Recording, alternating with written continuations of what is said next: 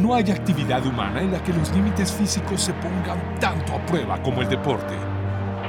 Pero quizá también la amistad, el fair play, la resiliencia, la esencia humana de hombres y mujeres de todo el mundo. Este es un delicioso y olímpico viaje por resultados, derrotas, lugares, experiencias, sensaciones, emociones.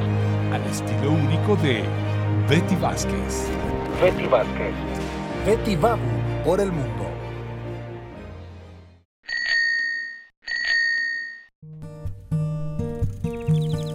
El 19 de abril se festejará, y vaya que hay que hacerlo, el aniversario número 54 de la primera ocasión que una mujer corriera de manera oficial, con número y toda la cosa, un maratón. Hace 54 años, con el 261, Catherine Switzer, alemana naturalizada estadounidense, rompía cuanto paradigma tenía que romperse para demostrar a ella primero, antes que a nadie, que su cuerpo y su mente tenían la capacidad para correr 42 kilómetros 195 metros, un maratón completo. Una distancia que estaba prohibida para las mujeres. Un esfuerzo que ellas, hombres y muchas mujeres estaban convencidos y convencidas de ello, eran incapaces de completar. Catherine, sin intención, quizá, quizá con un poquito, burló a los organizadores al inscribirse con solo sus iniciales, K. Switzer, por lo que nadie se percató de que se trataba de una mujer la primera, la única entre todos los corredores que aquel 19 de abril de 1967 tomaron la salida del maratón de Boston, el más antiguo de todos en su edición número 70. En aquella ocasión, Switzer terminó, no sin antes pasar por un incómodo y muy desagradable momento con el organizador Jack Sample, quien la empujó para sacarla de su carrera. Pero su novio y su entrenador lo impidieron. Y cuatro horas 20 minutos más tarde, logró cruzar la meta. Ese momento no solo cambió su vida, sino que impactaría en la de miles, millones de mujeres que conquistaron la calle. El pretexto para recordar ese importante pasaje en la historia del deporte femenino del Olímpico es Daniela Torres Huerta, la mexicana que más recientemente quedó preclasificada a los Juegos Olímpicos de Tokio con 2 horas 28 minutos y 55 segundos en Italia el pasado 11 de abril. Y con ella son ya tres las que esperan cubrir el maratón en Sapporo el próximo 7 de agosto. Las otras son Andrea Ramírez y Úrsula Sánchez. Equipo completo femenino en maratón por primera vez después de más de 10 años. Cuando Catherine se preparaba en el equipo varonil de atletismo, cuenta en su libro Marathon Woman, en la Universidad de Syracuse en Nueva York, dice ella, todos en el campus comenzaron a chismear sobre eso. A algunos les gustó la idea y admiraban mi decisión.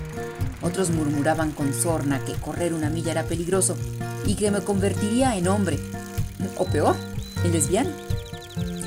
Leer eso hoy provoca no entre risa, indignación, porque lo que realmente se experimenta es una enorme sensación de satisfacción. Al menos eso sentí yo las tres ocasiones que concluí el medio maratón del Día del Padre. Yo no soy de alto rendimiento. Y estamos hablando de la mitad de la distancia porque para el maratón completo, en alto rendimiento, el esfuerzo es increíble. La disciplina obligatoria y un enorme convencimiento personal de que realmente eso es lo que se quiere hacer.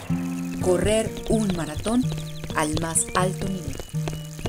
Escuchar hablar a Daniela es refrescante.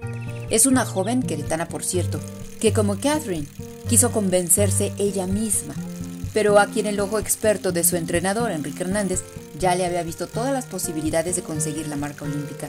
Así que bueno, pues lo que faltaba era que Daniela misma se lo creyera. Lo que cuenta no fue fácil, nada fácil. Switzer corría una milla cada día. Se preparó para terminar no buscaba ninguna marca, no buscaba calificar absolutamente nada porque el debut de las mujeres en un maratón olímpico ocurriría y mucho gracias a ella 17 años más tarde en Los Ángeles 1984. Pero Daniela sí. Así que necesitaba tomar una decisión y cambiar su vida para pasar de los 5 y los 10 kilómetros a distancias más exigentes. Su primer 21K lo corrió en octubre del 2020 en Gdynia, Polonia, en el Mundial de Medio Maratón. donde el equipo femenil mexicano fue el quinto mejor. Fueron las tres preseleccionadas olímpicas más la experimentada Brenda Flores, así que el avance de Daniela en tiempos y distancia realmente ha sido impresionante. Aunque su debut en maratón no pudo ser menos amable, el terreno donde se corrió el Toscani Camp de Siena Tantuñano, en la zona del aeropuerto en la ciudad italiana, delimitó un circuito de 5 kilómetros, es decir, más de 8 vueltas para completar la distancia en terreno más bien irregular, con lluvia y frío, que tomaron por sorpresa a Daniela, pero no lo suficiente para no lograr el objetivo. Daniela dudó más de una vez en cambiar toda su vida, dejar su trabajo, cambiar sus hábitos, asumir el compromiso de la fuerte disciplina para ver si realmente lo podía lograr. Y no solamente lo consiguió, sino que su entrenador está convencido de que puede bajar dos minutos a su tiempo y correr dos horas 26 minutos.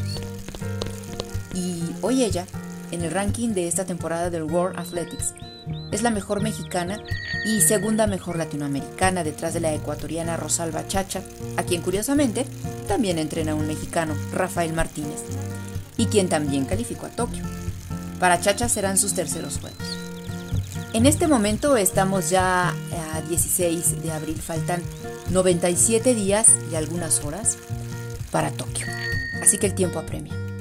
Enrique y Daniela trabajan como si fueran oficialmente seleccionados porque la fecha límite para dar la marca es el 31 de mayo, así que todavía hay oportunidad para otras.